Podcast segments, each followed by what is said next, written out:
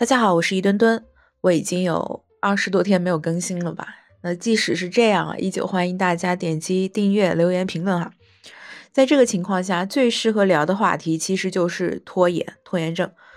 那就说说这些不更新的日子到底发生了什么鸡毛蒜皮的小事吧。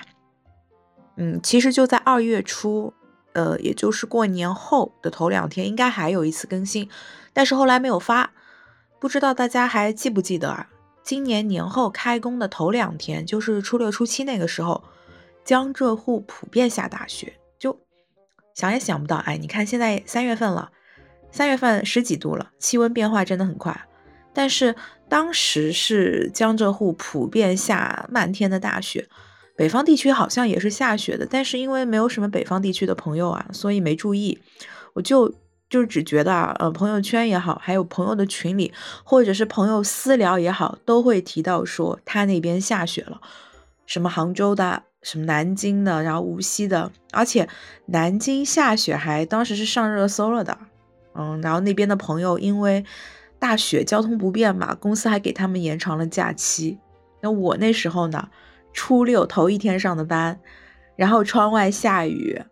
然后别人呢就在家煮着螺蛳粉看雪，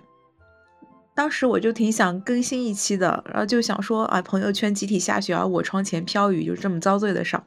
因为人家开工很清闲啊，但是我这边开工不会因为说是呃依旧在过年的气氛里而变得轻松，还是会非常的忙碌的，那各种角度啊都会和自己的朋友有鲜明的对比，就会有一些落差感吧。后来就想一想，呃，当时还是不要把这种 emo 的东西做成一期内容吧，就好像显得自己很小气，一点苦都吃不了的感觉啊，于是就报废了。那这种拖延情况，美其名曰完美主义者，就是其实我已经做了，但是呢，内容实在太烂，很丧啊，就放弃了，拖延了。当时的我所在的那一家公司啊，其实也才去了两个月。然后两个月里面问题还蛮多的，一直都觉得自己和公司很不搭，啊，反正特别多的离谱啊，嗯，终于也在二月中旬裸辞了，呃，一鼓作气裸辞，先是休息了两天，然后呢就开始投简历找工作，其实蛮蛮顺利的这个过程，我没有广撒网，大概投了十几份就签到了新工作，然后 offer 当时是二选一，也是比较喜欢的行业还有领导吧。那众所周知，你要在职场里遇到一个价值观很正，然后又很优雅的领导，太不容易，真的太看运气，太看眼缘了。然后不是通常，呃，第二周才报道嘛，就相当于说，从接到录用的那个礼拜二，我就可以一直继续休息到礼拜天啊，我这又多放了一个礼拜的假。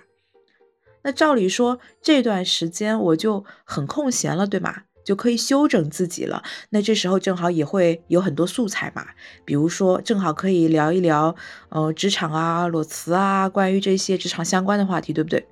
但是就很可能啊，是从上一家离开之后，我太开心了，就沉浸在这种喜悦之中，反而不是特别想聊。当时就是彻底的放松啦，然后吹个风啊，晒个太阳啊，养点植物啊，然后逛逛街什么的，还可以把以前没有空看的那种电影啊都看掉，它就非常废柴的生活节奏，仿佛回到了过年，就把我没放够的假期全给补上了。哦，对，二月份我还买了那个某某法环这个游戏，结果。只玩了六个小时，我因为过于手残，加上本身的剧情体验感，我我个人觉得是弱了一些的，所以暂时弃坑中。所以说拖延症啊，也多少由于对享乐的这种沉浸感，那忽然之间就放松了，就放假了，反而就不想更新。嗯，不过在此期间啊，其实是有想过要不要把内容改改、升级一下，或者多增加一些。因为目前来看，这个频道里啊，凭良心讲也说不上有什么内容，只不过是一个自言自语的怪人。我还记得，就是去年第零期的时候，就是去年九月份的时候，我还讲过，就说把这里当做一个语言康复项目来练习一下说话嘛。最早的时候还邀请过朋友、小伙伴。当时有两个困难，一个是呃，和朋友的时间太难凑了，大家就不一定在同时段有空。那比如说，就陪对象去了嘛，有的人对吧？二来话题也很难统一。像我自己的喜好啊，通常会讲那种更休闲一些的，哎，挑明了讲就是更废话一些的，或者是更放飞一些的。但是朋友们可能就更想聊一些现实类的话题，就是比较有用一点的。但是。我是个人认为自己没有那么强的指导作用啊，也没有办法说去把内容做的好像又有吸引力，又能给大家很多启发那样子的，就更偏向于更休闲一点的嘛。嗯，就不要聊那种严肃类的题材吧。所以就一直是干脆一个人在叨叨，嗯，也没有人可以 battle 一下，所以就想说什么也说什么，观点就会相对比较单薄，没有那么丰满。不会像有一些电台听起来啊，就是又有趣又有料啊，所以年后这段时间其实是想整改来着的。那反正形式上已经习惯了一个人讲，那在内容上要不要区分主题啊？比如说偶尔可以聊聊影视啊、八卦呀、推推就是推一推书啊什么的啊，甚至有想过要不要再另外开一个专辑去转一个其他的方向，不要那么散。那想法越多，就越不确定自己要做什么，于是就开始了拖延。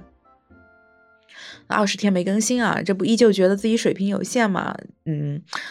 想那么多就不如先维持，然后从长计议，对不对？那前一阵我还羡慕过别人的普通话特别标准，因为我自己是无锡人嘛。然后楼下的上海阿叔他说我讲话像苏北人，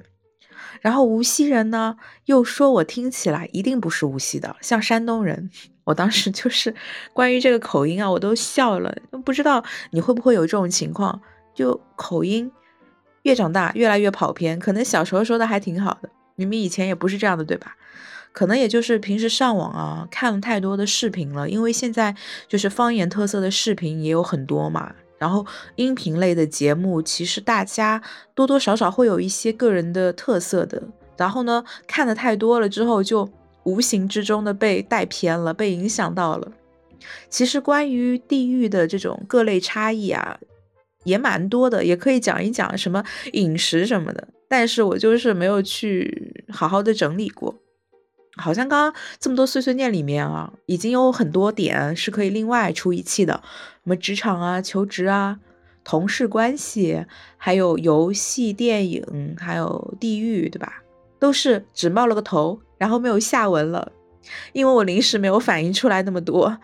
嗯，感觉后面一个月的话题都不需要再另外想了，就从刚刚的这些里面挑选嘛，就从就从刚刚这些里面讲。说着说着，这一期看起来还是一如既往的水哈，我们下期再见，拜拜。